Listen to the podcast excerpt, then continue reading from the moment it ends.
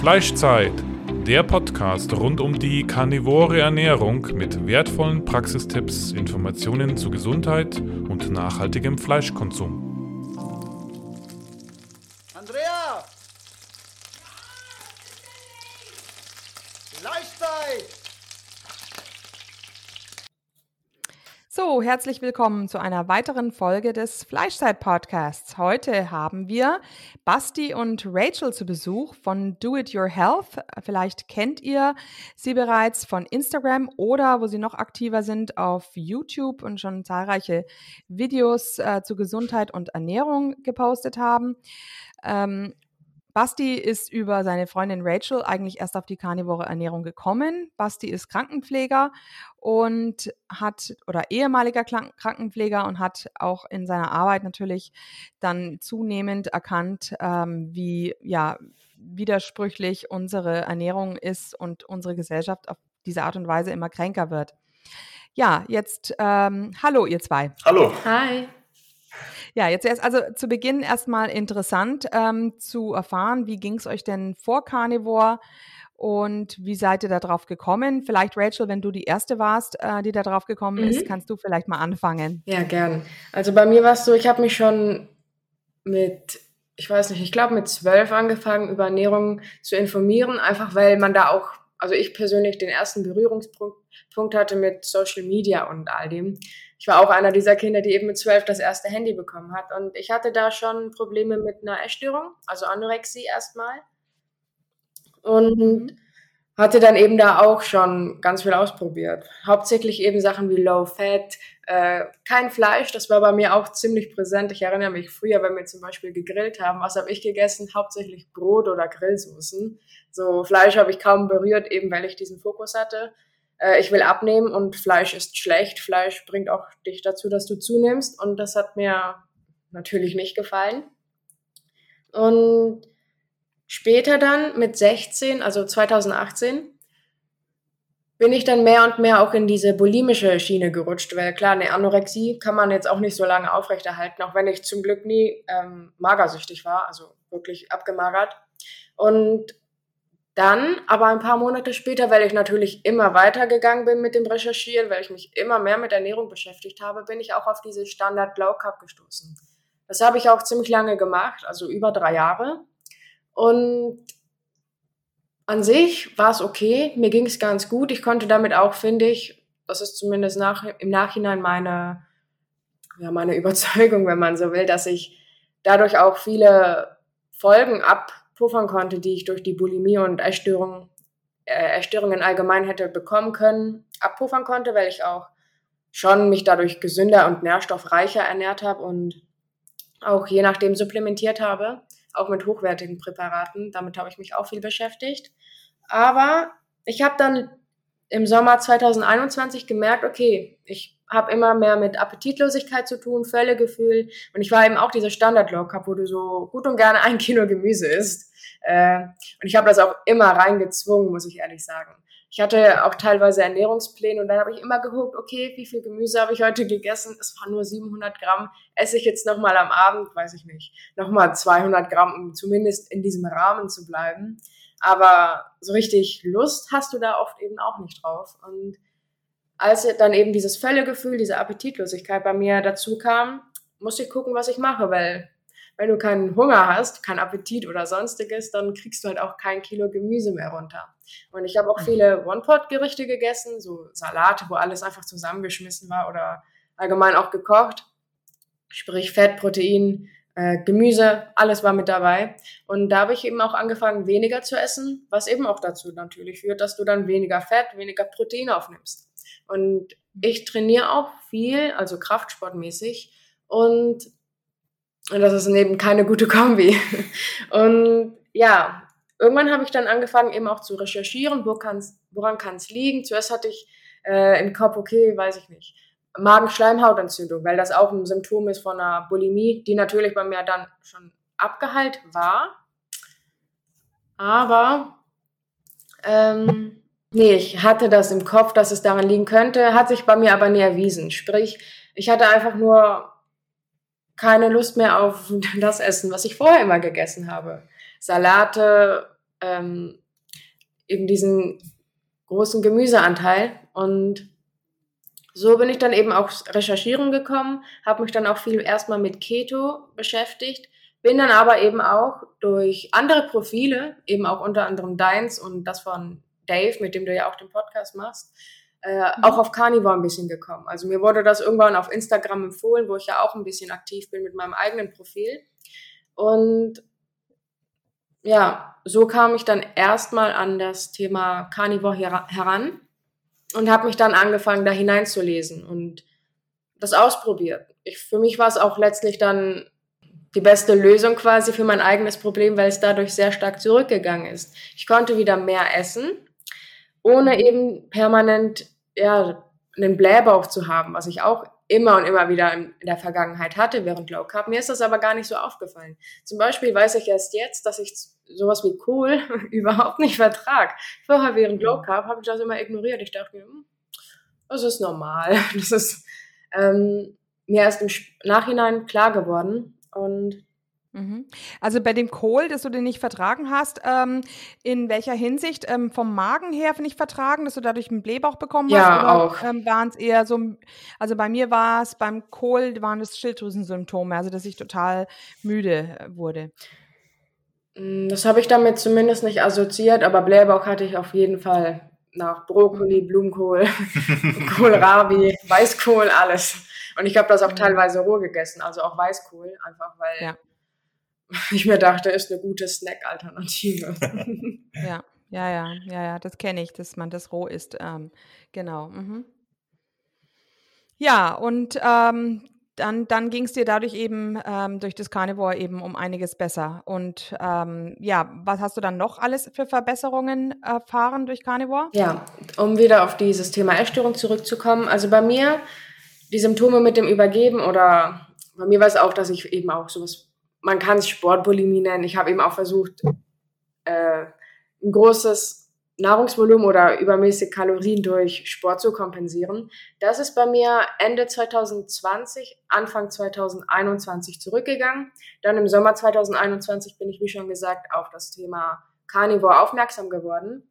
Und ich hatte in all diesen Jahren Probleme mit meiner Haut, also nicht im Gesicht, aber an ähm, Oberarm, Rücken, Schultern und eben in diesem Bereich auch Dekolleté und das ist natürlich auch belastend, vor allen Dingen im Sommer, wenn du dich zum Beispiel mal, wenn du zum Beispiel mal einen Top tragen möchtest und das ist nie besser geworden und ich habe sehr viel ausprobiert, auch im Thema ähm, Nährstoffmängel ausgleichen oder irgendwelche ähm, ja, holistischen Sachen, die dir da helfen könnten, auch durch Entgiftung mit Chlorella oder sonstigem MSM, was es nicht sonst noch alles gibt.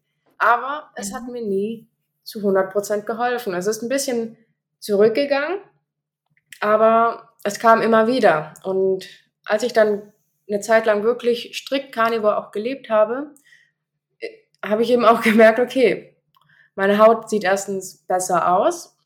Sie hat keine, ja, man kann es Schwankungen nennen, ne? im hormonellen Zyklus. Das kam auch überhaupt nicht mehr. Und auch so Entzündungserscheinungen eben sind zurückgegangen. Was ich mit mhm. Omega-3 zum Beispiel auch nie hinbekommen habe. Mhm, mhm. Ähm, waren das dann eher Pickel oder war das dann eher so ein, äh, so ein Ausschlag ähm, an den oder an den Oberarmen und, und an, an dem Dekolleté? Mm, gemischt, an den Oberarmen eher Ausschlag, an den am Dekolleté und Schultern eher Pickel. Tatsächlich. Mhm, mhm, mhm. ja, ja, ja. Ja, und was ist MSM? MSM ist ähm, Methylsulfonylmethan, sprich organischer Schwefel. Ich meine, Schwefel ist ja auch ein, eines der ähm, Elemente, also eines der Spurenelemente, das am häufigsten in deinem Körper vorkommt. Und ja, du brauchst das auch. Ähm, und organischer Schwefel ist da eben so eine gute, sagt man zumindest, Supplementquelle, um eben richtigen Schwefel, der sich natürlich auch in sowas wie rohem Fleisch oder ich glaube auch Zwiebeln befindet, auszugleichen. Und der soll eben helfen, auch deine Haut ja, strahlender, faltenfreier und sonstiges zu machen. Mhm, mh. Und ist auch antibakteriell ja. und entzündungshemmend, ja. Das stimmt auch. Mhm. Mhm, mhm, okay. Ja, ja, und ähm, Basti, wie war es denn bei dir? Ähm, bei mir ich sag mal, ich habe mich ziemlich lange nicht mit Ernährung beschäftigt. Ich hatte mal als Kind den Wunsch, Arzt zu werden, weil ich in der Familie mehrere Todesfälle aufgrund von Krebs und Herz-Kreislauf-Erkrankungen hatte. Aber dieser Wunsch ist irgendwann so ein bisschen Vergessenheit geraten und über Umwegen bin ich dann Krankenpfleger geworden. Und ich war im Grunde meine ganze Jugend Kindesalter eher übergewichtig, mal so eine kleine Phase, wo ich normalgewichtig war, aber so ähm, nach den ersten sechs Monaten Ausbildung, wo ich dann auch mal, also wo ich dann im Wohnheim alleine gewohnt habe und für mich selbst gekocht habe, hatte ich knapp 20 Kilo Übergewicht mit 102 Kilogramm. Und ähm, dann durch ein, da, da habe ich halt auch mehrere Sachen ausprobiert, wie wenig essen, Kalorien reduzieren oder das, was man so in der Schule heute unterrichtet bekommt oder halt sogar auch mal bei mir in der Ausbildung mehr Vollkorn essen und ja, weiß ich nicht, dann kam es dann auch aufgrund von Stress nach dem Spätdienst vor allem immer so zum Binge-Eating. Das bedeutet also, ich bin so ein kleiner Nimmersatt gewesen, der immer sehr, sehr viel gegessen hat. Dementsprechend habe ich auch schnell sehr viel Gewicht zugelegt. Und dann durch eine sehr glückliche Begegnung äh, in meiner Ausbildung im ambulanten Pflegedienst habe ich äh, jemanden kennengelernt, der mittlerweile jetzt zu meinen besten Freunden gehört, der mir so ein bisschen so von so einer anderen Seite erzählt hat und mal gesagt hat, ey, ich soll mal vielleicht meine Ausbildungsinhalte, gerade so Thema Ernährung, Mikronährstoffe und all das so ein bisschen mehr hinterfragen und auch wie wir die Menschen therapieren und ich sag mal, ich bin mit dem dann mehrere Wochen mitfahren und habe mir das dann halt von dem angehört und fand die Erklärung dann auch ganz gut. Und dann habe ich halt so eine eigene Recherche angefangen. Erstmal hat das angefangen so ganz simpel mit Mikronährstoffen und so weiter und dass man da eventuell Mängel haben kann. Und so ganz bekannt ist ja zum Beispiel Vitamin D-Mangel. Bei mir hat das so angefangen, okay, vielleicht habe ich ja irgendwo einen Mikronährstoffmangel und bin deshalb fett. Ähm, so hat das angefangen, so aus der Intention. Aber irgendwie habe ich mich dann in dieses Thema weiter reingelesen. Dann ging das dann auch mit der Low Carb Ernährung. Ähm, fing das dann bei mir an, dass ich mich in die reingelesen habe und mit der auch sehr viel Gewicht verloren habe. Ähm, und dann erstmal so gemerkt habe, okay, warte mal, das, was die Ärzte, die irgendwie bessere Erfolge an ihren Patienten zu bestimmten Erkrankungen haben, äh, was die da so, sag ich mal, in den Büchern schreiben, das, sag ich mal, habe ich so im Krankenhaus nicht gesehen. Und dachte ich mir so, okay, da ist noch so ein riesiges Gebiet, äh, wo die Wissenschaft schon irgendwie viel weiter ist und wir drücken dem aber dann im Krankenhaus so ein Fraß rein. Ähm, genau, ich habe dann halt, ähm, nachdem ich mich dann so ein bisschen reingelesen habe, mit so dieser auch dieser Standard Low Carb Ernährung, wie Rachel sie beschrieben hat, angefangen habe, habe ich halt sehr schnell Gewicht verloren und dachte mir so, ey krass, hätte ich das vorher gewusst, mir fiel es dann eigentlich die Ernährung umzustellen, nachdem ich gewusst habe, dass ich irgendwie falsches Wissen hatte und, sage ich mal, verarscht wurde. Also bei mir war das so die Emotion, ich hatte das Gefühl, ich wurde irgendwie in der Ausbildung und in der Schule voll verarscht und dachte mir so, nee, das kann ich jetzt nicht. Wenn ich das jetzt besser weiß, muss ich es anders machen und habe mich dann besser ernährt, schnell Gewicht verloren und dann dachte ich mir so, was wäre denn jetzt, wenn diese Patienten die ich da ja tagtäglich betreue, die mit Herz-Kreislauf-Erkrankungen, Krebs kommen oder diversen anderen Erkrankungen, wenn die sich jetzt Low Carb ernähren würde, da halt auch viele weitere Bücher gelesen und verglichen mit den Ausbildungsinhalten und das hat dann halt immer mehr und immer mehr nicht gepasst. Ich hatte dann auch, nachdem ich so sechs Monate Low Carb war, also dementsprechend halt, im Grunde war ich eigentlich anfangs auch schon so animal-based, ohne es zu wissen, weil ich da halt auch schon sehr, also ich hatte noch nie eine Abneigung gegen Fleisch, ganz im Gegenteil. Bei mir konnte es nie Fleisch genug sein. Ich habe lustigerweise auch, mein erstes YouTube-Video war, dass ich 20 Jahre kein Gemüse gegessen habe. Und also so mhm. gut wie kein Gemüse, also immer mal da und da so eine homöopathische Portion. Äh, da habe ich aber gedacht, dass das noch was Schlechtes gewesen wäre. Und Rachel hatte dann dieses Video gesehen und sich dann schon so gedacht, okay, äh, vielleicht hat mein, so mein Kindsein sich auch einfach gegen das Gemüse gewehrt aufgrund von Antinährstoffen oder weil es halt einfach nicht gut für mich ist. Auf jeden Fall ähm, habe ich mich halt in diese Ernährung weitergelesen und das Problem bei mir war dann aber, nachdem ich so ungefähr zwei Jahre Low Carb war, ich habe das dann halt auch mit diesen großen Gemüsemengen äh, gemacht, wie Rachel das beschrieben hat. Also irgendwann so gegen Ende war ich dann schon fast so ein halber Vegetarier, weil ich dann tatsächlich ähm, meine Gemüsemenge erhöht habe und gleichzeitig dann aber auch andere Sachen wie Fleisch und Eier so ein bisschen niedriger hatte, zumindest im Verhältnis. Und bei mir ist dann aber der Heißhunger nicht weggegangen. Also ähm, ich konnte jetzt im kompletten Gegensatz zu Rachel, konnte ich teilweise dann auch zwei Kilogramm Gemüse pro Tag essen und hatte immer weiter Hunger und zwar auch ein Trägheitsgefühl, aber trotzdem irgendwie Hunger. Für mich hat das irgendwie nicht ganz reingepasst.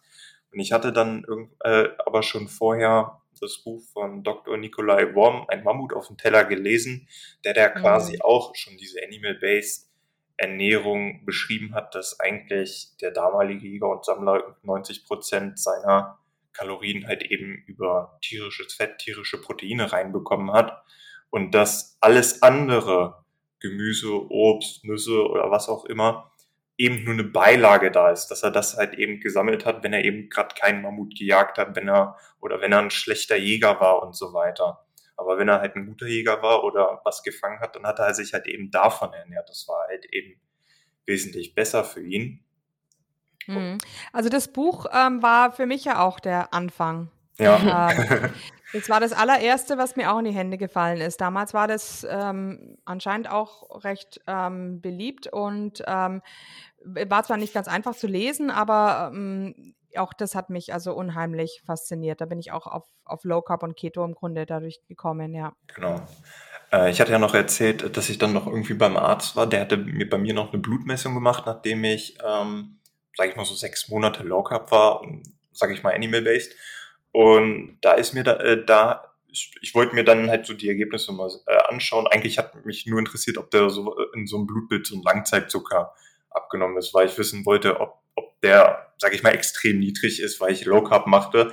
Äh, der hat dann halt auch noch Cholesterinwerte abgenommen. Dabei habe ich mir dann nichts gedacht. Zum Glück hatte ich da schon Mammut auf dem Teller gelesen und wusste schon, ja, okay, heute hinter Cholesterinsenkern steckt schon riesiges Geschäft. Da hatte ich dann auch schon nach diesen paar Büchern so einen ziemlichen Hass, weil wir das wirklich, sage ich mal, wie TikTok den Patienten hinterher geschmissen haben. Und dann habe ich mir auch so angelesen, was die Leute alles an Nebenwirkungen kriegen können und dass, dass 5000 Menschen so einen Cholesterinsenker schlucken müssen, damit vielleicht 1,1 Prozent davon vielleicht einen Nutzen erfahren, aber alle anderen die mhm. Nebenwirkungen bekommen. Also ja, genau. Und dieser Arzt, der hat dann bei mir ein sehr hohes LDL-Cholesterin gemessen und ich habe mir das so angeguckt, weil ich zugleich aber sehr niedrige Triglyceride hatte, also wünschenswerte Werte und ein hohes HDL-Cholesterin. Und ich wusste dann schon so aus Mammut auf dem Teller, okay, alleine der LDL-Cholesterin ist nicht aussagekräftig, man muss sich eher so die Verhältnisse angucken.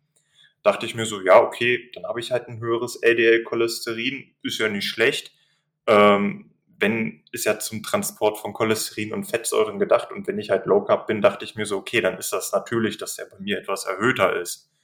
Ähm, aber dann kam so der Panikanruf von meinem Arzt so, ja, Herr Schulze, jetzt, jetzt, Sie haben ja erzählt, Sie ernähren sich so ganz gesund und so weiter. Jetzt müssen wir in drei Monaten nochmal Kontrollmessung machen. Und wenn der Wert wieder so hoch ist, dann müssen wir über eine Pille reden. Also zu dem Arzt bin ich danach nicht nochmal hingegangen, weil ähm, ja, durch die Bücher wusste ich halt schon, woran es liegen könnte, beziehungsweise dass da keine Gefahr ausgeht, wenn die Triglyceride super sind und HDL-Cholesterin gut ist. Deshalb war das für mich dann so abgehakt. Und dann dachte ich mir so, und schon wieder bei den Patienten im Krankenhaus, da wird dann halt nicht so drauf geachtet, beziehungsweise mir hat dann halt auch so die Entwicklung, wie man zum Beispiel so einen Cholesterinsenker oder Cholesterin allgemein die Werte in den letzten 50 Jahren runtergedrückt hat, also was dann quasi ein normaler Wert ist, das hat mich schon gestört. Und dann nochmal zurück auf die Ernährung. Ähm,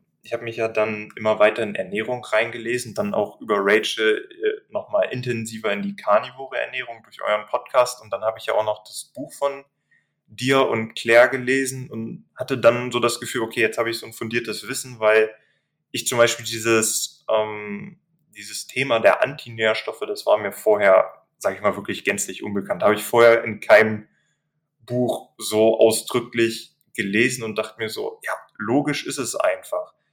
Ähm, hab dann bei mir auch gemerkt, okay, dann habe ich mal mit Rachel 30 Tage komplett Carnivore gemacht, dass wir wirklich kein Obst, kein Gemüse gegessen haben. In dem Zuge haben wir auch Milchprodukte ziemlich stark eingeschränkt, einfach mal um zu gucken, wie unser Körper reagiert. Und es ist eigentlich ziemlich gut ausgefallen. Bei mir ist der Heißhunger nach, ja, so ziemlich am Ende ist er zurückgegangen. Also es ist besser geworden. Jetzt nach drei Monaten, äh, also wir haben das dann weitergemacht. Also wir ernähren uns ja jetzt sag ich mal, Carnivore, Animal-Based, also zwischendurch essen wir auch mal ein Stück Obst, also nicht so streng 100% Carnivore, aber ich habe dann gemerkt, so nach diesen drei Monaten hatte ich halt nochmal doch zwischendurch ziemlich starken Hunger. Ich denke mal, da hatte ich einfach so einen Fetthunger, Fettmangel vielleicht. Ähm, mhm. Aber nach so jetzt über drei Monaten ist das wirklich zurückgegangen, dass ich sage, okay, eine Mahlzeit oder zwei Mahlzeiten reichen vollkommen aus. Mhm, hm. mhm. Ja, ja, ich könnte mir auch vorstellen, ähm, man neigt dann natürlich dazu, relativ große Mengen zu essen zu Beginn der karnivoren Ernährung und hat dann einen relativ hohen Eiweißanteil und das bringt dann ja aus der Ketose raus und ein bisschen stärker in den Kohlenhydratstoffwechsel rein und da ist halt dann auch wieder eben dieses Hangry sein, also diesen, diesen Hunger haben, mhm. weil das Fett halt einfach auch sättigt, beziehungsweise vielleicht dauert es auch eine Weile, bis dann auch die Zellen richtig fettadaptiert sind und ähm, das dann auch ähm, gut aufnehmen, dass man dann da ähm, ja, zufriedener ist. Genau, also das hatte ich ja dann in eurem Podcast auch so ein bisschen gehört und dann habe ich halt auch nochmal mit der Fettmenge experimentiert und bin dann auch teilweise so ein bisschen ins Rohe übergegangen, weil ich gemerkt habe, gebratenes Hackfleisch schmeckt mir überhaupt nicht. Ja. Überhaupt nicht mehr. Ja, genau. Mir, mir geht es auch so. Mir geht's also ganz verrückt. Während jetzt die Claire, die isst praktisch Tag ein, Tag aus gebratenes Hackfleisch. Aber ich, mich kannst du mit gebratenem Hackfleisch auch jagen inzwischen. Das ist, also das, das Rohe schmeckt für mich einfach so viel besser. Hm, genau. Rachel habe ich irgendwann auch dazu rüberbekommen, dass sie auch eigentlich lieber rohes Hackfleisch mag. Ähm, und irgendwann haben wir uns dann auch mal an rohe Leber herangetraut da war das dann tatsächlich noch so ein bisschen gewöhnungsbedürftig. Wenn man es dann aber mit ins Hack gemischt hat, dann ging es.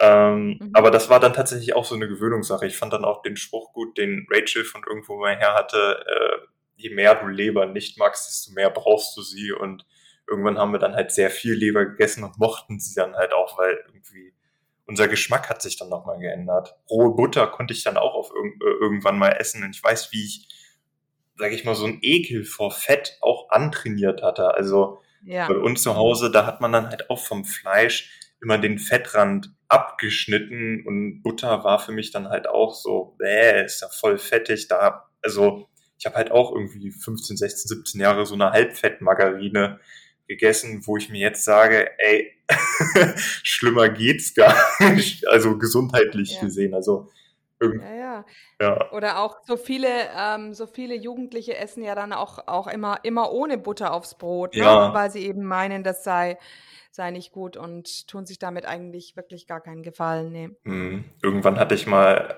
ähm, so einen Vergleich gelesen, wo es dann hieß, Leute, ihr habt alle Angst vor der Butter wegen des Cholesterins oder so weiter. Und dann hat man mal so verglichen, was sogar die offiziellen Daten so aussagen, so Cholesterin, Herzinfarktrisiko vielleicht irgendwie nur so 17 Prozent erhöht, aber dann die Transfettsäuren aus den gehärteten, also die gehärteten Fette in der Margarine, irgendwie ist das gleich um zwei oder 300 Prozent erhöht. Leute, esst wieder Butter. das fand ich dann halt auch so ziemlich interessant, weil ähm, vielleicht um auch auf das Krankenhausessen zurückzukommen, ähm, also im Grunde auch in der Ausbildung waren wir uns einig, dass Ernährung einen großen Anteil nimmt, wenn ein Mensch krank ist und wieder gesund werden möchte. Was mich dann in der Praxis, auch in der Ausbildungszeit dann gestört hat, ist, dass wir, also am besten lässt sich das, glaube ich, am Beispiel von Diabetes erklären, der Zuckererkrankung, dass die Leute dann, sag ich mal, immer noch Zucker bekommen haben oder auf Privatstationen, da haben die dann halt auch noch ihre zuckerte Cola bekommen, wenn sie das wollten. Und im dritten Ausbildungsjahr, da war ich ja schon mit Low Carb und habe da mehrere Bücher gelesen, auch schon äh, das Buch von Mammut auf dem Teller. Und dann hatten wir irgendwann Diabetesunterricht und ich hatte halt leider schon so eine Vorstellung, was da kommen wird. Und ähm, ja, also die Enttäuschung, die war dann auch tatsächlich so, unser Diabetes-Ernährungsunterricht sah dann tatsächlich so aus, okay, die Leute müssen halt ihre Kohlenhydrate zählen, aber denen wurde noch nicht mal eine vernünftige Grenze nach oben hin vorgeschlagen, noch nicht mal den Typ 2 Diabetikern. Ähm, und was war, sage ich mal, die grobe Empfehlung? Esst dort gesunde Vollkorn. Und ich fand das dann ja irgendwie so schade, weil damit wurde denen dann halt auch nicht geholfen, weil man hat den Diabetikern dann auch auf Station gesagt, okay Leute, ihr seid zu fett, ihr müsst Fette reduzieren und esst das gesunde Vollkorn. Das Problem ist, ein paar Leute waren dann halt auch, sag ich mal, haben das geglaubt und haben das dann auch umgesetzt im Krankenhaus. Und ich denke mal, ein paar werden das dann auch von zu Hause umgesetzt haben, zumindest die, die ich nicht betreut habe. Ähm, und naja, ein paar, ich sag mal, ich habe in einer, sage ich mal, sehr kleinen Stadt ähm, gelernt und das war aber trotzdem ein recht großes Krankenhaus und die Leute kannte man dann irgendwann. Also ich habe ja dann dreieinhalb Jahre in diesem Haus gearbeitet, bevor wir umgezogen sind. Und da habe ich halt mehrere Leute gesehen. Und dann, wenn man, sage ich mal, so 20 Patienten auf so einer Station hat und 10 Leute haben dann Diabetes und alle essen den gleichen Fraß und wenn man mit denen so ein bisschen redet, wissen die nicht, wie die sich besser ernähren können, beziehungsweise wenn die meisten irgendwie so den Glauben haben, mit Vollkorn können sie ihren Diabetes verbessern, finde ich das ziemlich schade, beziehungsweise dass die Menschen wissen gar nicht, dass so ein Typ 2 Diabetes, wenn er gerade so am Anfang ist oder wenn sie einen Prädiabetes haben, dass man den mit Sport und, sag ich mal, so einer carnivoren oder animal-based Ernährung wieder zurückführen kann, so dass die quasi gesund sind, dass die gesunde Blutzucker haben, dass die quasi auf dem Laborzettel halt kein Diabetes mehr haben. Aber was wird denen gesagt? Ist das für gesunde Vollkorn und haltet euch an euer Spritzschema. Und wenn dann halt noch 90 Prozent oder sagen wir mal 95 Prozent der Pflegekräfte das dann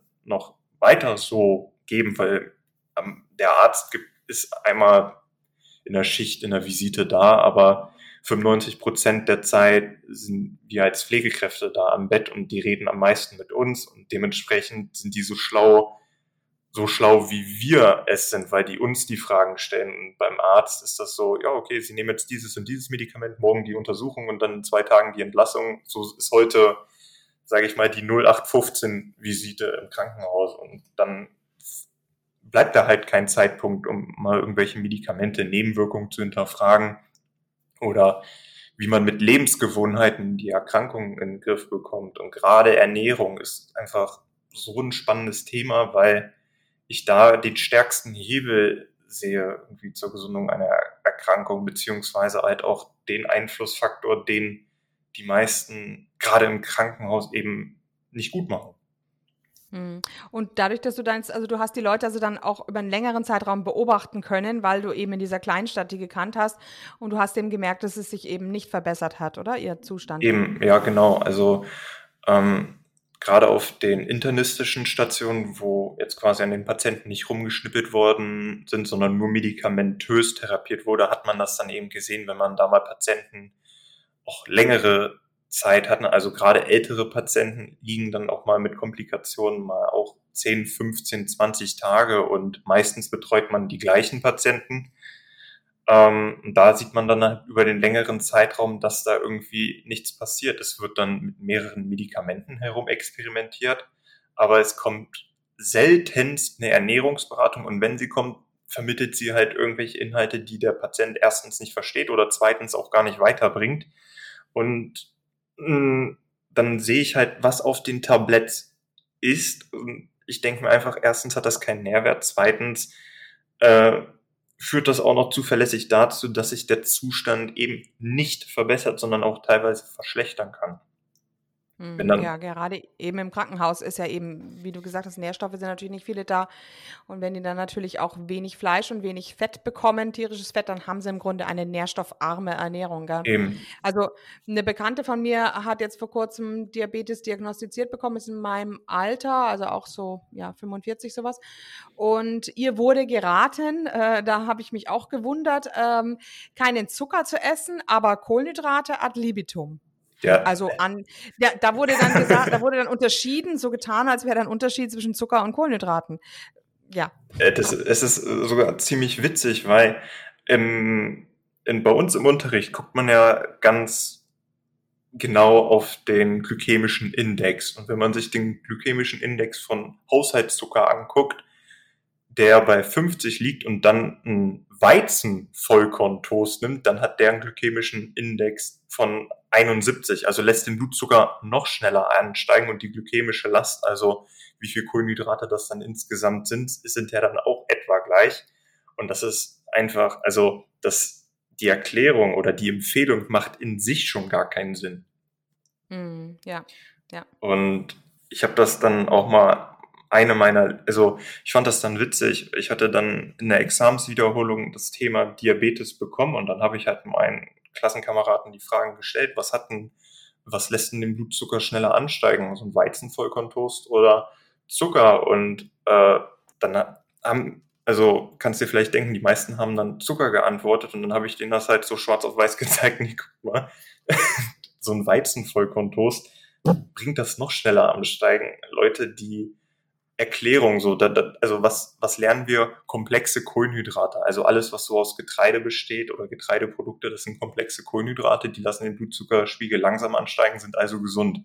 Also das, so, so lernt man das und wird dann auf sowas wie Gluten oder Antinährstoffe oder Lektine eingegangen, die deinen Darm kaputt machen? Nein, wird nicht. Und auf die Funktion von Fetten und Proteinen wird auch nicht eingegangen. Also dieses Ernährungswissen, aus so einer Pflegeausbildung, das lässt sich, sage ich mal, was, sagen wir, wir haben zwei oder vier Stunden uns gewidmet, so ein bisschen Fachvokabular anzueignen, dass wir einfach, zweifach, dreifach Zucker, sage ich mal, das Sachwort dazu kennen. Das ist das Einzige, dass man so tun kann, als hätte man so ein bisschen Wissen, aber so wirklich mh, hm, gesundheitsorientiertes Wissen hatte man nicht. Man hatte dann zu verschiedenen Erkrankungen verschiedene Ernährungsformen vorgeschlagen, aber lustigerweise haben alle irgendwie enthalten, dass man Vollkorn essen soll, dass man tierische Produkte vermeiden sollte, Gewicht reduzieren sollte, wie das auch gehen soll, wenn man die ganze Zeit nur Vollkorn isst, weiß ich zwar auch nicht. Und dann wundern wir uns, dass 60 bis 70 Prozent der Menschen an Herz-Kreislauf-Erkrankungen und Krebs sterben bei solchen Empfehlungen. Hm, ja, ja. Und oft, also ich glaube, die, der Begriff, ähm, man soll sich mediterran ernähren, der kommt, fällt schon ab und zu, ne? Der fällt, ja. und es ist, ähm, da, darüber habe ich mich gestern auch mit einem Kumpel äh, unterhalten, was das früher bedeutet hat und was das heute bedeutet. Heute bedeutet das halt schon mit Olivenöl und Fisch und dann waren, das, das ist witzig, weil wir geben dann die Empfehlung, die sollen fettigen Fisch essen sollen und sollen dann aber wiederum aufs Fett aufpassen und dann lieber wieder Vollkornprodukte und Obst essen. Aber ähm, mhm, mhm. und ich glaube, wenn man die pro Kopf Fleisch ähm, Konsumraten der Franzosen, der Spanier und der Italiener und der Deutschen vergleicht, dann ist es ja so, dass die Italiener, Franzosen und Spanier alle mehr Fleisch pro Kopf essen mhm. als wir Deutschen. Ja, zum Beispiel in Indien zum Beispiel essen die ja auch super wenig Fleisch und haben außergewöhnlich hohe Diabetesraten. Ja, ja, und Depressionsraten ja. und Herzinfarktraten. genau. Ja, ja. Mhm. Und, kein, und sie, bringen, sie bringen es nicht zustande, irgendwelche Mannschaften zur Olymp Olympiade zu bringen. also wir sind, wir sind äh, mit, dem, mit unserem indischen Austauschschüler ähm, auf das Schloss Neuschwanstein gelaufen. Das ist also ein, ein, Anstieg von vielleicht 200 Metern, 300 Metern, aber der war so fix und foxy danach. Mhm. Ähm, ja. genau, also keine, keine Sportlichkeit. Mhm. Ähm, ich habe mir noch einen Fall aufgeschrieben, das war in der Zeit, da habe ich auf, schon auf, also nach meinem Examen habe ich auf Intensivstationen gearbeitet. Ähm, und ein Fall, der ging mir nicht aus dem Kopf, weil da war ich dann schon so ein bisschen in Richtung Animal-Based unterwegs und habe mich auch viel mit fettlöslichen Vitaminen gerade beschäftigt, einfach weil ich gemerkt habe, okay, in so einer Standard-Low-Carb-Ernährung, da könnte es da an der Stelle mangeln. Und dann habe ich eine Patientin bekommen mit akutem Herzinfarkt und hochgradiger äh, KHK, also die Herzkranzgefäße, die das Herz versorgen sollen, die waren stark verkalkt und die hat das dann auch alles überstanden. Das wurde dann alles frei gemacht, frei gefräst. Also der, ich, ich habe auch im Herzkatheterlabor gearbeitet und gesehen, wie da so Herzkranzgefäße, die verkalkt sind, wieder frei gemacht werden. Ziemlich interessant, aber auch erschreckend, dass da mhm. teilweise mhm. jetzt 40-Jährige sind, wo meine Kollegen, die da schon 20 Jahre gearbeitet haben, gesagt haben, früher waren das nur 60- und 70-Jährige. Mhm, mhm, interessant, sehr interessant. Oh, und mich würde ja interessieren, das, was Sie da rausgefräst haben, hast du das irgendwie mal zu Gesicht bekommen? Wie, wie schaut das aus? Ähm, nee, tatsächlich sieht man das nicht, weil das quasi rausgesaugt wird und dann ist das dann so ein Beutel, den sieht man da leider okay. nicht. Auf jeden, okay. äh, aber ich, ich habe die ja dann quasi betreut, nachdem das bei ihr gemacht wurde. Also und habe mal gefragt, wie die sich so ernährt, weil da hatte ich dann mir schon so zugetraut, ich könnte eine richtige Ernährungsberatung machen. Ähm, und dann hat die so ein bisschen erzählt und hat dann eine typisch vegetarische Tiefkühlfrost, äh, Tiefkühlkost Ernährung beschrieben, hat gesagt, ja, ich achte schon ziemlich auf meine Ernährung. Cholesterin nehme ich ja gar nicht auf, weil ich ja keine tierischen Produkte esse. Und eigentlich esse ich ja nur Gemüse und müsste ja eigentlich gut mit Nährstoffen versor äh, versorgt sein. Und kurz davor hatte ich ein Video, äh, nicht ein Video, ein Buch zu Vitamin K2 und dem Calcium-Paradoxon gelesen, wie quasi dieser ganze Stoffwechsel zwischen Vitamin D, A und K2 abläuft und welche Proteine da das Calcium im weichen Gewebe freischaufeln. Und mhm. die haben halt auch die typische karnivore Ernährung beschrieben. Ne? Und auch warum heute die Menschen immer kleinere Kiefer bekommen und kleinere Becken aufgrund des K2-Mangels, weil einfach der Knochenaufbau äh, nicht optimal stattfindet. Und dann habe ich mit der geredet, dass ihr eben diese fettlöslichen Vitamine fehlen, die eben dieses Kalzium aus dem weichen Gewebe freischaufeln, damit das eben sich nicht im im Herzen anlagert. Und da war die auch so total verdutzt, weil sie, sie sich das nicht vorstellen konnte, weil sie dachte, okay, ich verzichte jetzt auf Eier und Nahrungscholesterin und so weiter und mein Herzinfarktrisiko ist gleich null. Und man sieht da halt einfach, dass diese Cholesterintheorie einfach überall schwächelt und dass da eben nicht auf die richtigen Punkte eingegangen werden. Und dann hatte sie ja. halt ihre Verkalkung. Ja, und da sag mal das Buch, ähm, wie hieß das denn? Kannst du den Titel weitergeben Ähm, oder habe ich, äh, wir sind hier gerade im Umzug. Ich gucke, kann mal gerade Mhm. gucken, ob ich das. oder du kannst es mir dann ja, du kannst es mir Genau, dann schicken, dann tue ich's in die Shownotes. Das ist sicherlich interessant. genau, Viele sind da sicherlich sehr interessiert dran, inklusive meiner einer. genau. Ja, ähm, das war, glaube ich, vom Kopf-Verlag Vitamin C, das Calcium-Paradoxon. Ähm, ja, ich schicke dir nachher einfach ein Foto. Ich Okay, finde das. ja, mhm, mhm, Genau. danke. Das war auf jeden Fall ein sehr interessantes Buch, weil da das genau beschrieben wurde. Vitamin D und Vitamin A bilden Proteine, die von Vitamin K2 aktiviert werden. Nebenbei ist Magnesium für die Aktivierung von Vitamin D da. Und dann wurde da eben genau die Mechanismen im Körper erklärt, wie eben dieses Calcium, wenn, wenn diese Vitamine fehlen, in, die, in das weiche Gewebe, also in die Blutgefäße eingelagert wird und wie dann eben eine karnivore Ernährung dafür sorgt, dass eben dann durch die fettlöslichen Vitamine dieses Kalzium genommen wird und dann wieder zum Knochenaufbau genommen wird. Und da wurde dann halt auch ähm, Naturvölker als Beispiel genommen, die dann Kontakt hatten mit der westlichen Ernährung und Kinder bekommen haben, vorher und nachher.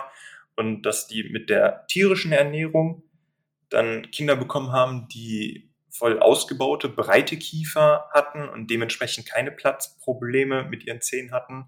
Und kaum hatten dann die Mütter Kontakt mit der westlichen Ernährung, haben die dann fast schon ein Jahr später Kinder bekommen, die dann zu enge Kiefer hatten. Und da hatte man dann halt auch wirklich, also nicht nur eine Mutter, sondern mehrere untersucht. Und da war das Ergebnis halt interessant. Und da hat man dann ja, die Verbindung ja. zu den Fetten, auch zu den gesättigten Fetten, Cholesterin, aber auch vor allem die fettlöslichen Vitamine gezogen. Gerade. Nee, das, das Buch von Weston A. Price äh, ist ja wirklich über ein paar Jahrzehnte in der Schublade ähm, ja, verschwunden gewesen sozusagen. Also das war eben, stand eben nicht auf der Agenda. Ja.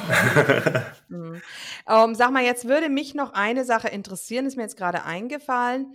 Wenn man, also grundsätzlich, wenn der Arzt bei einem hohe Cholesterinwerte ähm, feststellt und dann sagt, oh, Sie haben ein unheimlich erhöhtes Risiko an Herz, Herz-Kreislauf-Erkrankungen ähm, zu leiden, dann äh, kann man doch an und für sich sagen, okay, dann gehe ich jetzt zum Kardiologen und der Kardiologe kann ja tatsächlich meine Herzkreis, äh, Herzkranzgefäße sich mal ansehen. Da gibt es doch verschiedene Methoden, Kennst du dich da aus? Ja. Also es gibt ja, glaube ich, die Doppler, also äh, sowohl den Ultraschall, so ein Doppler-Ultraschall, aber es gibt auch diesen CAC-Scan, also diesen Calcium-Scan. Weißt du, was da die Unterschiede sind? Also die, ähm, die haben wir im Unterricht mal ganz kurz besprochen, aber ähm, was man, sage ich mal, im Krankenhaus typisch anguckt, wäre halt tatsächlich äh, Ultraschall beziehungsweise ein Röntgen beziehungsweise eine Koronarangiographie, dass man tatsächlich mit einem Katheter, ähm, die man entweder in die, ins Handgelenk, in die Arteria radialis einführt und dann bis in die Herzkranzgefäße vordringt und dann tatsächlich äh, Röntgenaufnahmen macht, indem man dann Kontrastmittel tatsächlich in diese Blutgefäße spritzt. Aber diesen, wie, wie ist der Scan? Den, den kenne ich tatsächlich jetzt nicht.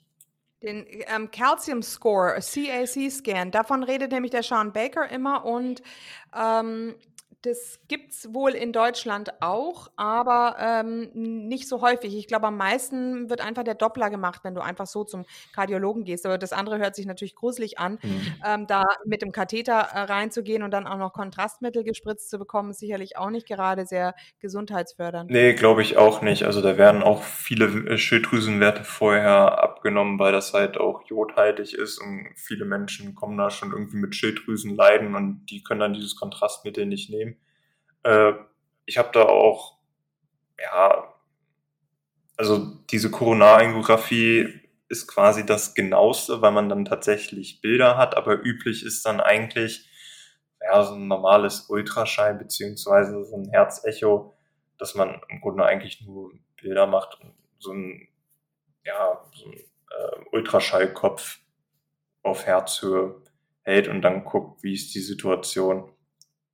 Mhm. Mhm. Also diesen CAC-Scan, den, den habe ich auch nur mal im Buch gehört, aber ähm, dann bin ich da auch nicht mehr weiter ins Detail reingegangen, weil die übliche Untersuchung ist tatsächlich einfach nur ein Ultraschall, beziehungsweise tatsächlich im ernsteren Fall, beziehungsweise wenn man schon mal einen Herzinfarkt hatte, diese Koronarangiographie, dass man tatsächlich bis mit so einem richtig dünnen Katheter bis in die Herzkranzgefäße vordringt und dann einfach Röntgenaufnahmen macht. Da sieht man dann auch wirklich, welche Menschen sich wie ernährt haben. Also es, wenn so ein 40-Jähriger, ich, ich hatte ja selbst damals in der Ausbildung keine Erfahrung und wusste dann trotzdem bei einer Aufnahme von so einer 40-Jährigen, dass da sehr schnell operiert werden muss. Also das Schlimmste ist ja, wenn man keinen Stand mehr legen kann, das Gefäß weiten kann, sondern wenn alle Gefäße so verkümmert sind, dass man einen Bypass legen muss, dass also äh, aus dem Unterarm Venen genommen werden, die dann da eingepflanzt werden in den Herzmuskel, damit da überhaupt noch irgendwie so Blutfluss gewährleistet werden, werden kann. Aber das ist auch uff, ja. am offenen Herzen operiert zu werden, möchte, glaube ich, keiner.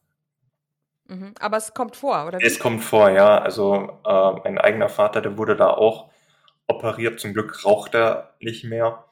Ähm, aber der hat halt auch so einen zweifachen Bypass und dann habe ich auch mit ein paar Kollegen äh, in der Kardiologie geredet, wie sowas aussieht, wie sowas gemacht wird.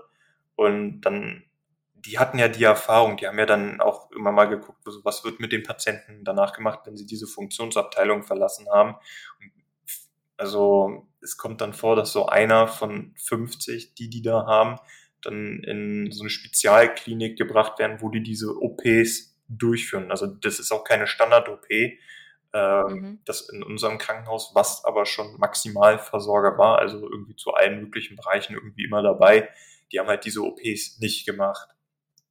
weil die halt eben schon sehr, naja, ist halt kein Standardverfahren und ganz ungefährlich sind sie natürlich auch nicht. Also da kann man dann halt auch mit großen Blutungen rechnen und ein falscher, falscher Schnitt oder der Allgemeinzustand vom Patienten ist nicht mehr gut, dann, naja, schaffen die das nicht. Da wär, diese OPs werden auch bei sehr alten Menschen gemacht.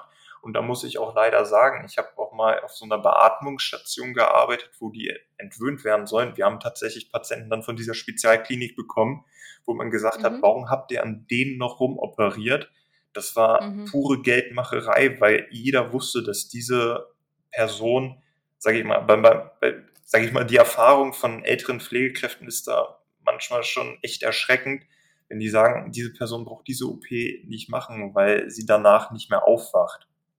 Also mhm. sowas hat man dann mitbekommen. Ne? Und wenn man dann noch den Krankenhausfraß da mitbekommt, gerade ältere Menschen, die nicht mehr kaum können und davon abhängig sind, dass sie, dass das Essen angereicht wird, die kriegen dann am Ende nur noch sowas wie Puddings oder Milchsuppen oder ligierte Suppen. Also das, was schön Mikronährstoffe zieht und kein Fett, kein Protein gibt. Und dann sind die da zwar fett, aber keine Muskelmasse, können sich nicht mehr bewegen und das ist so ein Anblick, den wünsche ich tatsächlich keinem. Also das ist so das, wo ich sage, ich kann jetzt, wo ich aus der Pflege raus bin, aus äh, den politischen Gründen und nicht mehr zurück kann, will ich auch nicht mehr zurück. Also weil das ja ist halt nicht schön. kann ich nicht mehr vertreten, weil ich denke, ja. Gesundheit müsste bei der Ernährung da komplett an, anders anfangen. Lebensgewohnheiten müssen sehr radikal im Krankenhaus vermittelt werden, aber da wird halt eben rumgeschnippelt, weil das sehr, sehr viel Geld bringt. Medikamente werden angesetzt und dann hat sich der Patient irgendwie daran zu halten. Dann gibt es noch so eine 0815-Beratung, die halt oben reingeht und dann wieder rausgeht, weil die erstens nicht verstanden wird und zweitens auch keine Ergebnisse liefert und das ist halt schade, weil das Potenzial da wäre. Ja, ja. Das ist schon, also ähm, ich bewundere dich, dass du da jetzt im Grunde auch mit aufgehört hast. Ähm, wenn man jetzt sich jetzt überlegt, wie viele Ärzte eigentlich auch die Erkenntnisse inzwischen haben, aber ähm, sich nicht trauen, ähm, dagegen sich aufzulehnen, weil sie eben um ihren Job fürchten. Ähm, das wäre ist natürlich eigentlich, da kann man jedem nur ja, also zusichern, dass es unheimlich toll ist, dass er den Mut hatte, da auszusteigen aus dem System, ne? Ja. Hm. hm was, was war zwischendurch mal so ein kleiner Hoffnungsschimmer ist, wenn man dann tatsächlich über diese Themen mit ein paar anderen redet und da dann doch auf offene Ohren stößt. Also es gibt dann ja. schon ein paar Pflegekräfte, die dann auch mal eine andere Ernährungsberatung machen, wie eben mein Kollege, der mich dann auf diesen Trip gebracht hat, mal über meine Gesundheit anders nachzudenken und mich selbst zu informieren. Mhm. Also ich habe jetzt vor kurzem mich mal wieder mit dem Florian unterhalten, der ja Krebs ja. hat. Ähm, den haben wir schon zweimal im Podcast gehabt und ähm, er ist also jetzt äh, nach wie vor in, in, in Behandlung. Er unterzieht sich auch immer noch der Chemotherapie, aber er hat mir gesagt, trotzdem, Andrea, die Ärzte sind jetzt so aufmerksam geworden auf, auf, meine, auf meine Person. Die wollen jetzt auch, ähm, einer möchte unbedingt ähm, eine Studie jetzt an mir beantragen, weil ähm, ob die Studie natürlich ge ge gezahlt wird, ist wiederum fraglich, aber ähm, die sind also einfach sowas von perplex, weil sie so einen Fall noch nie hatten, dass jemand mit so einem schweren Bauchkrebs ähm, so lange überlebt, so gut auch die Chemotherapie übersteht ähm, mit dieser karnivoren Ernährung. Und äh, also den, die Ärzte, die können jetzt einfach in seinem Fall nicht mehr wegschauen. Die, die, es wäre natürlich schön, wenn es immer, immer mehr Menschen gibt, ähm, die dann eben als gute Beispiele vorangehen. Aber wir werden natürlich, je früher man das mitbekommt mit der Ernährung, umso geringer ist die Wahrscheinlichkeit, dass wir jemals im Krankenhaus landen, um eben dann den Ärzten die Augen zu öffnen. Mhm. Genau. Also gerade, ich habe hab ja auch die Podcast-Folgen von Florian gehört und fand die da auch wahnsinnig interessant, weil gerade Krebs, also das ist jetzt familiär, aber gerade Krebs, da es zählt einfach in meinen Augen und meiner Recherche nach irgendwie zu den besterforschtesten Erkrankungen. Und wenn man sich da so durchliest, dass was die Chemotherapeutika bringen und was sie nicht bringen, da kriege ich einfach so Schrecken. Da gab es auch so eine interessante Umfrage an bei Lungenärzten, die halt Patienten mit Lungenkrebs behandelt haben und die wurden gefragt, wenn die Lungenkrebs bekommen, würden die ihr eigenes Mittel schlucken, was den Patienten verabreichen und da haben dann über 80 Prozent gesagt, nein. Das ist einfach erschreckend. Mm, ja, das heißt, sie sehen im Grunde am eigenen Auge, äh, was das für schlimme Auswirkungen hat. Genau. Ja, ja. Das ist schon Wahnsinn. Ja, hast du noch weitere Fälle, die du beobachtet hast? Mm, ich hatte mal einen interessanten Fall, da hatte ich einen äh, jüngeren Patienten, der war 18 oder 19 und in diesem Alter manifestieren sich häufiger so ein Typ 1 Diabetes. Und ich fand das so, so traurig. Im Diabetesunterricht habe ich gelernt, ein Typ 1 Diabetiker darf ja alles essen, der hat ja keine Insulinresistenz, der produziert das einfach nur nicht. Und ich habe mich dann, das war auch ziemlich gegen Ende meiner Ausbildung, dann mit der Mutter von diesem Jungen, also der war irgendwie erst 18, 19, da war, es war dann die Mutter immer noch da, äh, wäre bei mir genauso gewesen und habe mich dann mit der Mutter und dem Sohn dann nochmal hingesetzt, nochmal so ein, zwei Buch, also erstmal gefragt, ob der Interesse hat, ob der nochmal andere Informationen erhalten möchte oder sich nochmal selber recherchieren wollte und dann auch nochmal so die Empfehlung Mammut auf den Teller gegeben und gesagt, dass es besser, trotzdem besser wäre, auch mit seinem Typ 1 Diabetes sich halt äh, also zu dem Zeitpunkt habe ich halt noch so Low Carb, Animal Based, also doch Low Carb favorisiert, habe ihm aber dann die Empfehlung zu Mammut auf den Teller gegeben, weil ich von Dr. Nikolai Worm es wirklich am detailreichsten erklärt fand, wie man sich ernähren sollte. Und dann erzählt, eigentlich bist du trotzdem nicht darauf angepasst, alles zu essen, so wie man dir sagt, und dass das gesunde Vollkorn eben nicht gesund ist. Das habe ich eben sage ich mal, auf meine Art und Weise so gesagt, dass er das angenommen hat und gesagt, okay, ich beschäftige mich damit weiter. Und gerade so, wenn man jüngere Patienten hat, hat man, haben viele Pflegekräfte so das Bedürfnis, da kann man noch irgendwie am meisten geben, weil da noch, sage ich mal, das größte Potenzial da ist. Öfter, äh, wenn man so einen 60- oder 70-Jährigen betreut, nicht immer, aber ganz oft kriegt man da so eine Ablehnung, dass die davon nichts wissen möchten, wie die sich ja. vielleicht besser ernähren könnten oder halt auch noch an ja, Cholesterin ist total böse glauben. Ein paar dann wiederum nicht, ja. die das halt noch so von Oma richtig gelernt haben und wissen irgendwie, ich bin noch mit 70 äh, gesünder als die heutigen 20-Jährigen. Ein paar haben das hinterfragt, aber ein paar eben auch nicht. Mhm. Ja, ja. Ja, also ähm, das ist, äh, ist, ist so, dass man mit den Jüngeren oft auf der einen Seite, die, gerade wenn sie natürlich krank sind, sind sie vielleicht dann auch offen, ne? Weil ähm, wenn ich jetzt die Schüler ansehe ähm, oder ähm, auch Jugendliche, die sind ja oft so manipuliert von wegen vegan ist gut, dass man an die überhaupt nicht rankommt. ja. ja.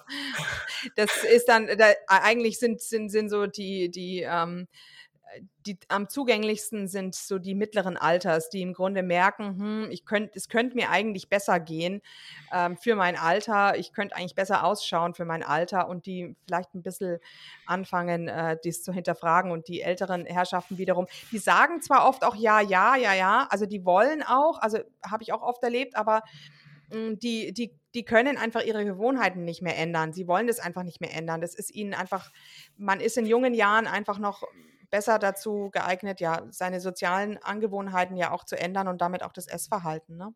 Genau. Und das habe ich halt auch oft im Krankenhaus so erlebt, dass jüngere Menschen eher bereit sind, was zu ändern, weil sie halt noch sehen, sie haben das ganze Leben vor sich und da ist, denke ich mal, der Schmerz noch groß genug, wenn man dann das erste Mal seine Erkrankung bekommt, weil viele der 60- oder 70-Jährigen, die ich im Krankenhaus betreut habe, die hatten schon eine Erkrankung, da war eine weitere Erkrankung traurigerweise nicht mehr so der große Schock oder da haben sie gesagt, ah, jetzt lohnt sich auch nicht mehr. Und das finde ich da echt schade, weil die wissen nicht, haben die noch fünf Jahre, haben sie noch zehn Jahre, haben sie noch 20 Jahre, wollen sie die am Bett gefesselt verbringen? Und wenn man die Bilder auf Intensivstationen oder gerade auf dieser Weaning-Station, auf dieser Beatmungs-Entwöhnungsstation gesehen hat, dann will man auch im hohen Alter gesund bleiben, weil das ist, das will man wirklich nicht am Bett gefesselt sein, ein Schlauch im Hals, über den man beatmet wird und dann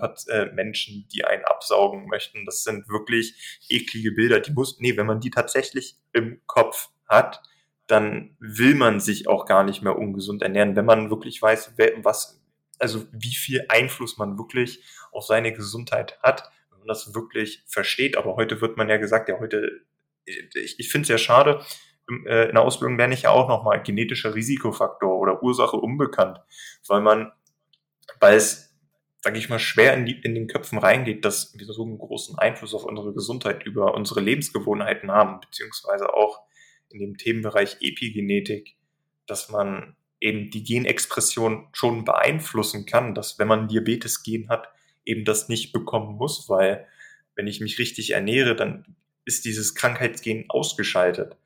Aber das, sowas lernt man nicht in der Ausbildung. Deshalb denken die meisten, okay, ist jetzt egal, ob ich jetzt mehr oder weniger Sport mache oder ist egal, wie ich mich jetzt weiter ernähre. Ich habe ja eh keinen Einfluss drauf. So wird's unterrichtet, so wird's den Patienten weitergegeben und es ist falsch. Hm, ja, ja. Und ähm, also die, was den Typ 1 Diabetes anbetrifft, da hört man ja von der, ähm, von den Ungarn, von der Klinik in Ungarn, dass sie sagen, wenn der im Frühstadium erkannt wird, also da ist die Bauchspeicheldrüse ja noch nicht komplett kaputt, also ähm, dann ist es tatsächlich möglich, dass die sich auch wieder komplett regeneriert. Mhm. Aber ähm, wenn, wenn man es eben im späten Stadium erst feststellt ähm, oder ja im späten Stadium erst seine Ernährung ändern möchte, wo man praktisch schon komplett alles Insulin künstlich ähm, zuführt, dann ist es eben wohl zu spät und ähm, da kann man es auch nicht wieder ähm, ja, rückgängig machen, diesen Typ 1 Diabetes. Aber gerade bei Kindern eben, wenn man das früh, ähm, wenn man da sofort an der Ernährung etwas ändern würde, wird aber natürlich nicht gemacht, dann ähm, könnte man da vielleicht noch ähm, ja, zu einer Umkehr kommen. Hm, interessant wäre ja dann wenigstens, wenn die, wenn man den Typ 1 Diabetes nicht mehr umkehren kann, dass die Leute trotzdem dieses Wissen haben, weil die, diese Menschen wollen ja vielleicht auch mal Kinder haben und können dieses Gen eventuell vererben. Und wenn die dann wissen, okay, äh, wenn ich Gluten vermeide, dann könnte ich vielleicht diese Autoimmunreaktion vermeiden, beziehungsweise wenn ich mich halt animal-based oder carnivore ernähre, dann kommt diese Auto, das Autoimmunleiden gar nicht. Das wäre für die Leute trotzdem noch interessant, weil die erstens dann weniger Insulin spritzen müssen, was auch ein Gewinn ist. Ich habe auch mal ein Buch gelesen, wo man untersucht hat, ob hohe Insulinspiegel unabhängig von der Ernährung einen Risikofaktor für Herz-Kreislauf-Erkrankungen bilden können und das die Studie hatten wohl einen Hinweis darauf gegeben. Und das wäre ja dann auch interessant für einen Typ 1 Diabetiker, wenn er sich über die Ernährung so verbessert, dass er weniger Insulin spritzen muss, dann hat er da auch einen Gewinn. Einfach auch, weil er sich so trotzdem äh, gesund ernähren sollte, weil man weiß auf, also das ist, sag ich mal, so eine Krankenhausweisheit, auf eine chronische Erkrankung folgt schnell die zweite. Und wenn man das aber mit Lebensgewohnheiten bremst, kann man wenigstens die zweite und dritte chronische Erkrankungen vermeiden. Ja, ja. Ein Beispiel ist da der Dr. Stephen Hussey. Ähm, der ist auch auf Instagram ähm, tätig. Der tut viel über Ketone und das Herz ähm, berichten, aber der ist auch selber Typ 1 Diabetiker und ist eben mit Carnivore unterwegs, weil er sagt, da hat er eigentlich die geringsten Insulinmengen, die er sich äh, spritzen muss. Und es ist auch alles nicht so kritisch, weil es alles ko relativ konstant über den Tag sein Blutzucker ähm, er diesen halten kann. Und dadurch ähm, hat er also nicht diese, ja, diese kritischen Phasen, die man ja sonst als Typ 1 Diabetiker hat. Genau, die kommen ja beim Typ, gerade beim Typ 1 Diabetiker, die kommen bei uns auch schneller in die Notaufnahme, weil es reicht ja, dass die ein, zwei Tage mal vergessen, Insulin zu spritzen. Dann rast der Blutzucker viel, viel schneller, schneller hoch. Beim Typ 2 Diabetik, äh, beim Typ 2er ist ja die Bauchspeicheldrüse erschöpft, beziehungsweise die Zellen insulinresistent. Der merkt das einfach nicht so schnell. Da kommt die Erkrankung schleichen. Aber der Typ 1 Diabetiker, da kann das ziemlich schnell gehen. Und mit einer gesunden Ernährung rutscht man eben nicht so schnell in so eine kritische Phase, wie du schon, äh, wie du sagst. Ja, ja, und, äh, und vor allem, ich kenne das auch von, von, von Kindern, also Familien, wenn die jetzt ein Kind haben, welches jetzt Typ 1 Diabetes hat, das ist ja wirklich kritisch. Die Eltern sind dann ja oft, müssen die ganze Nacht ähm, diesen Blutzuckerspiegel des Kindes beobachten, weil die Gefahr besteht, dass der also in den ähm, Unterzucker kommt, ne? Mhm. Oder, oder in den Überzucker. Stopp, stopp, stopp. In den Überzucker, ne? Ja, das passiert beides, weil ähm, man, man kann manchmal wird der nicht mehr gemessen, sondern sie, äh, gut, beim Typ 1 Diabetiker ungewöhnlich, wenn da nicht mehr gemessen wird, aber man kann sich ja auch verspritzen, dass man ein paar zu viele Einheiten ja. gespritzt hat und deshalb ja.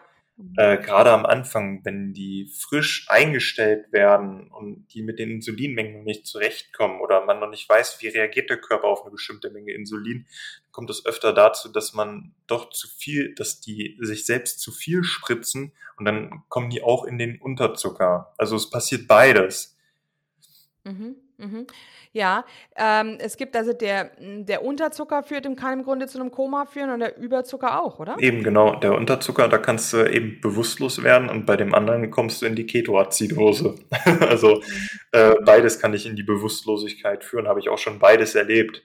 Bei dem einen haben wir Infusion gegeben, bei dem anderen haben wir Infusion gegeben mit Insulin. Also ähm, es, es kommt beides vor. Dass der Überzucker kommt häufiger vor, äh, muss ich sagen. Also es kommt viel häufiger vor, dass die Leute vergessen, ihr Insulin zu spritzen und weniger häufig vor, dass die zu viel spritzen, aber das zu viel kommt auch vor, wenn die, das ist öfter mal tatsächlich so ein Ping-Pong, weil der, äh, weil das äh, Insulin wird in das subkutane Fettgewebe gespritzt und das hat halt so eine Verzögerung, bis das aufgenommen wird und wenn öfter gerade frische 1-Typ-Diabetiker, wenn die mal in Überzucker kommen, dann geraten die öfter mal in Panik und spritzen dann extra zu viel.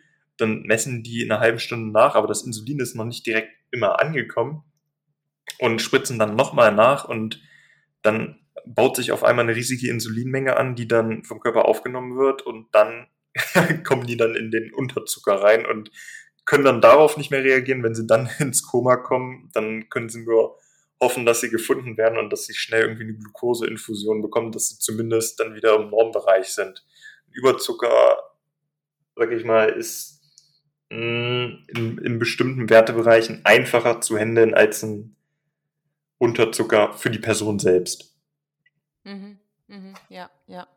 Ich glaube, Autounfälle geschehen ja auch oft, weil die Leute dann in einen in den, ähm, aber auch im Überzucker, ne? Ja, vor allem im Über Überzucker. Mhm. Also die, äh, wenn man sich das in Nanogramm pro Deziliter anguckt, dann ist ja so ein Normzucker ungefähr zwischen 60 bis 80. Es gibt ja auch noch mal eine andere Einheit in Millimol pro Deziliter. Da kenne ich jetzt die mhm. Werte nicht ganz genau.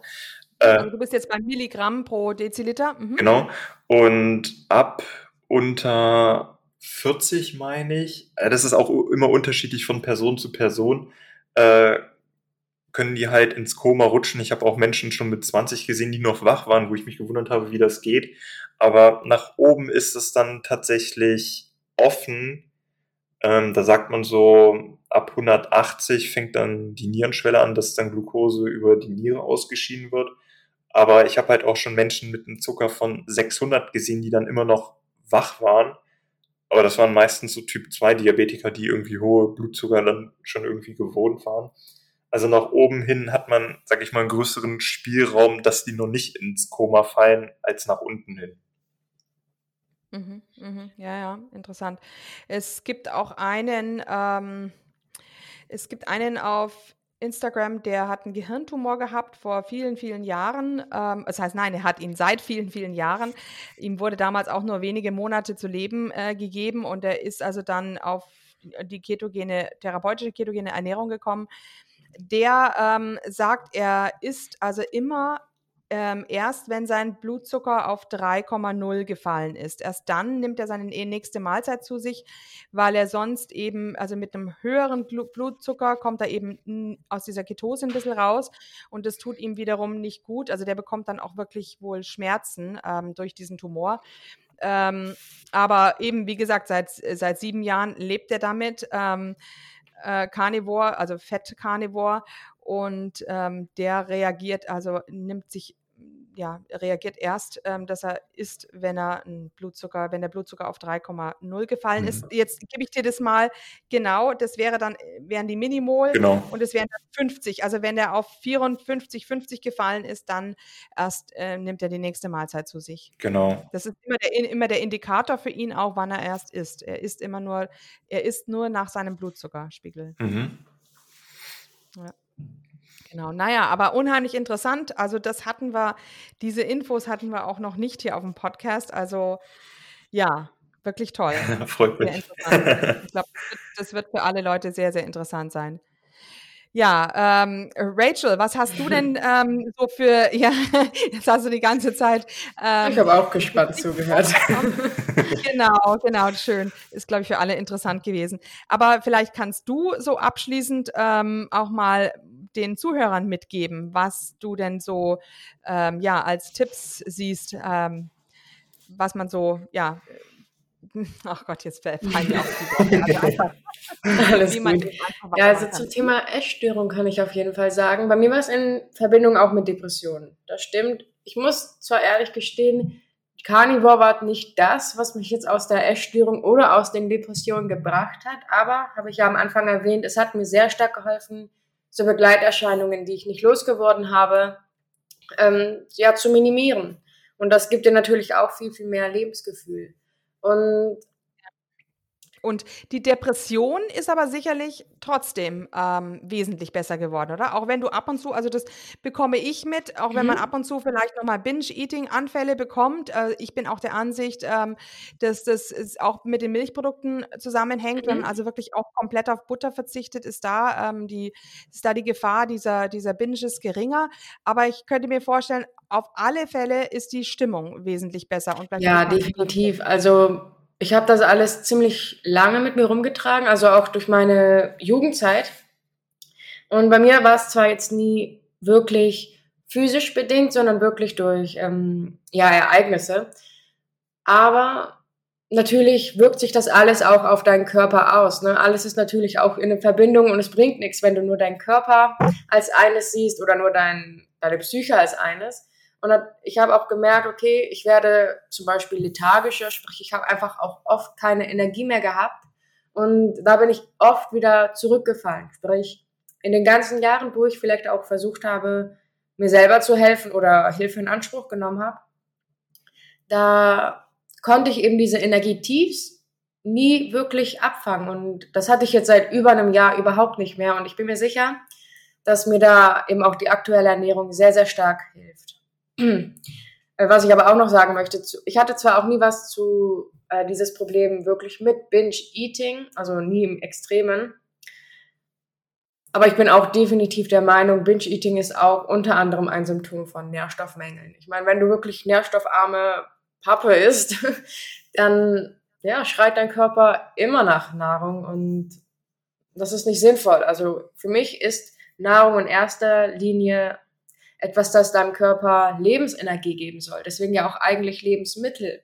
Nur das, was wir heutzutage eigentlich in den Supermärkten kaufen, das ist kein Lebensmittel. Es bringt dir nichts zum Leben. Es ist vielleicht Genuss, es ist vielleicht ähm, Spaß irgendwo. Ich meine, Dopaminausschüttung ist ja auch irgendwo nur Spaß.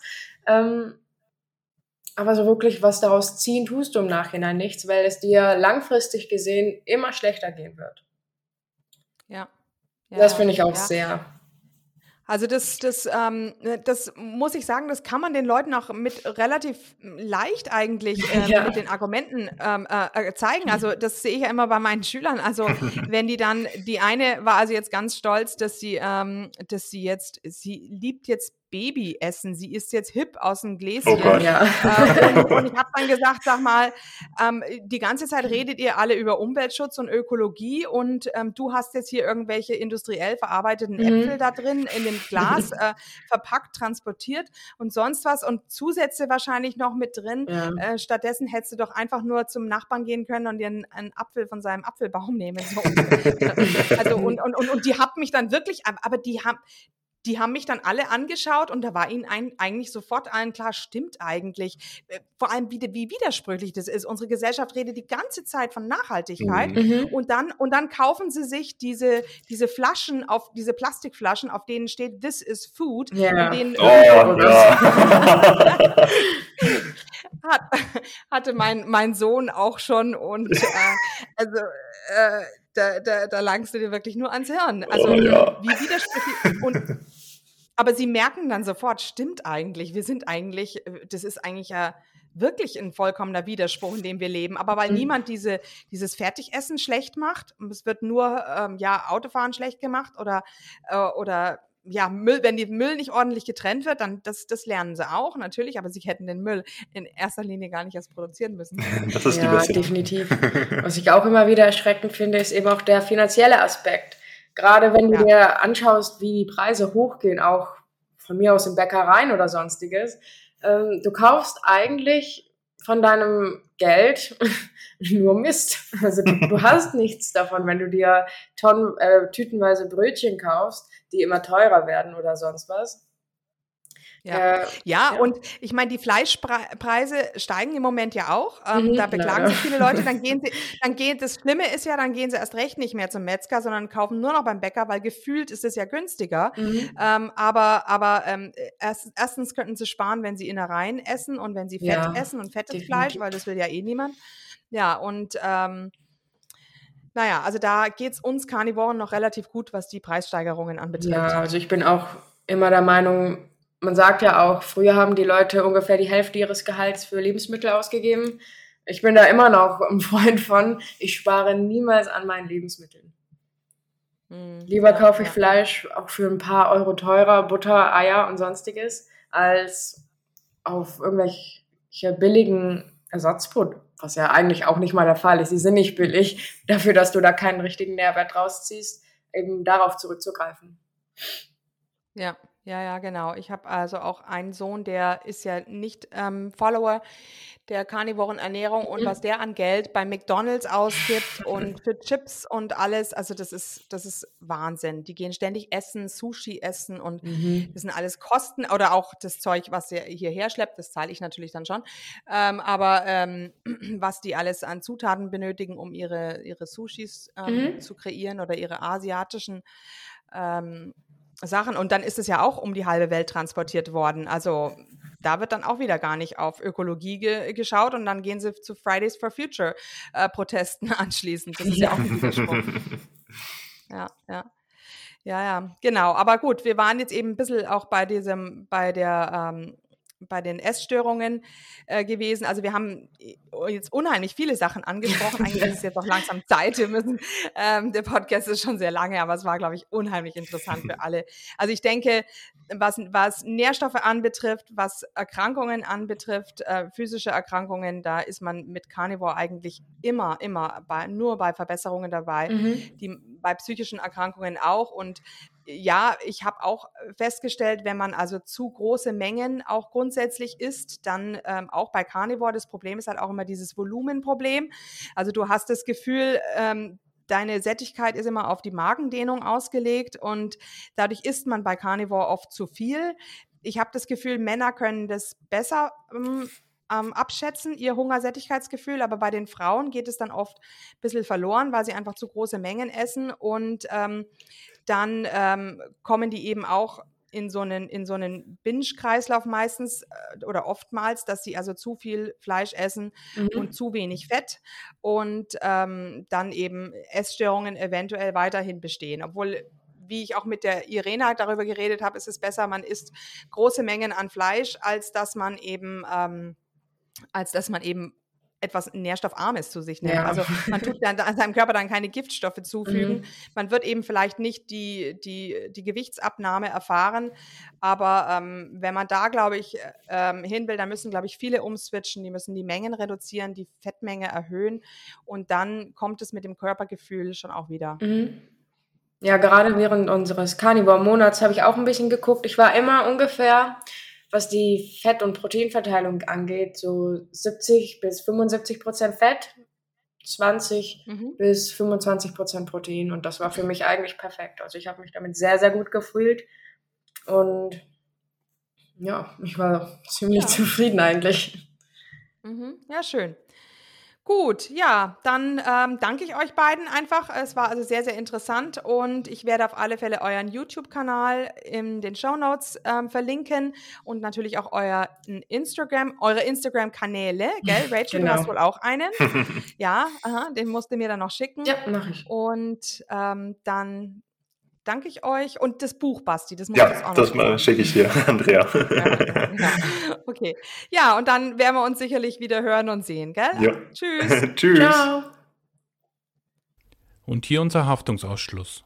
Alle Inhalte im Podcast werden von uns mit größter Sorgfalt recherchiert und publiziert. Dennoch übernehmen wir keine Haftung für die Richtigkeit, Vollständigkeit oder Aktualität der Informationen.